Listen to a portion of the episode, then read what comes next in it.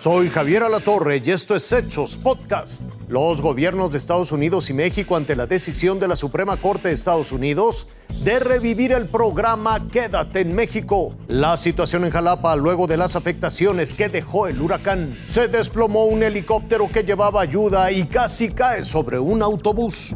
Cantan y rezan porque la esperanza es lo último que muere y porque la fe mueve montañas, aunque desafortunadamente esa fe no mueve ni fronteras ni el criterio de la mayoría de los jueces conservadores de la Corte Suprema de los Estados Unidos, que a medias en un fallo sorpresivo anoche condenaron a miles de estos centroamericanos y de peticionantes de asilo de otros países que han congestionado las fronteras del sur de Estados Unidos a esperar en México a que sus peticiones de asilo se resuelvan. El esfuerzo que está haciendo México es muy importante. Se han destacado más de 27 mil elementos de la Guardia Nacional para eh, cuidar todo el tema migratorio en la frontera sur y en la frontera norte de México. Eso a pesar de que el problema no es de culpa ni responsabilidad mexicana. Este amontonamiento de migrantes que usted ve bajo el puente es culpa de lo absurdo de las políticas migratorias de Estados Unidos. Pero esta gente no ha podido cruzar desde mayo del año pasado por el llamado Título 42, una orden del gobierno anterior para evitar que gente con COVID entre a Estados Unidos y que no ha sido levantada por el gobierno de Biden. Y por eso la ciudad de McAllen, Texas, tuvo que levantar otras ciudades de tiendas de campaña. Al otro lado de la frontera, aquí en Reynosa, toda esta gente que vino a Estados Unidos huyendo de la miseria, se dio cuenta que la miseria se vino con ellos. Ahora, la Casa Blanca nos acaba de confirmar que el Departamento de Seguridad Nacional va a continuar interponiendo contrademandas y apelaciones, lo que en México sería un amparo. Y el Departamento de Estado, mientras, está ya en negociaciones con el Departamento de Relaciones Exteriores o la Secretaría de Relaciones Exteriores de México para establecer el tipo de trabajo y de funcionamiento que ahora van a tener que emprender los dos países con toda esta decisión.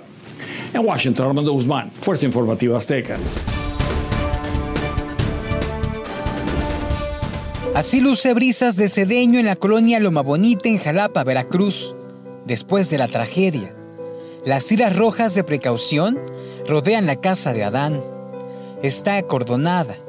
Aún se observan restos de lodo, las cobijas colgadas. El ambiente es de incertidumbre, tristeza, miedo. Los vecinos temen otra desgracia. Dicen que los cerros se están derrumbando. Se pone bien feo, horrible, horrible. Se pone, casi se me mete en la puerta el agua. Sí, ¿Ya le llega el agua? sí también. Sí. ¿En cualquier momento? Sí, en cualquier momento se me viene la tierra encima. ¿Es que llueve? ¿Cómo se...? Cada vez que llueve, tierras caen. ¿Qué hace usted cuando llueve? Pues me voy del otro lado. sí, sí, arriesgamos. Se está derrumbando la tierra, la verdad corremos mucho peligro acá. Pero eso no es todo. Esta es la única vía de comunicación para ingresar a sus hogares. Las condiciones de la calle son deplorables. A decir de los vecinos, no llegan los servicios de salud. Vamos, como el burro pujando ahí con el mandado. No hay... ¿A dónde compran ustedes aquí abajo? A banderilla. banderilla. Banderilla compramos. Tenemos que bajar a la señora aquí afectada, ya una vez se enfermó y la bajaron en silla, en una silla de su comedor, con sus hijos y su esposo al lado porque no hay una ambulancia, no sube. Entre lodo, piedras y cerros fracturados viven estas familias. Se dicen olvidadas y que cada vez que llueve, aseguran, se encomiendan a Dios. Ángel Hernández, Fuerza Informativa Azteca.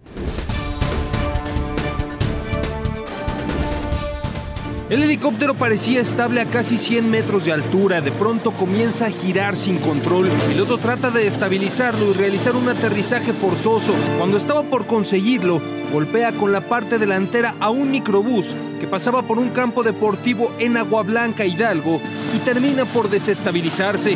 Rota hacia su costado izquierdo y tras casi dar un giro, las hélices pegan en el suelo y vuelan por los aires. La parte trasera quedó muy dañada, a punto de desprenderse.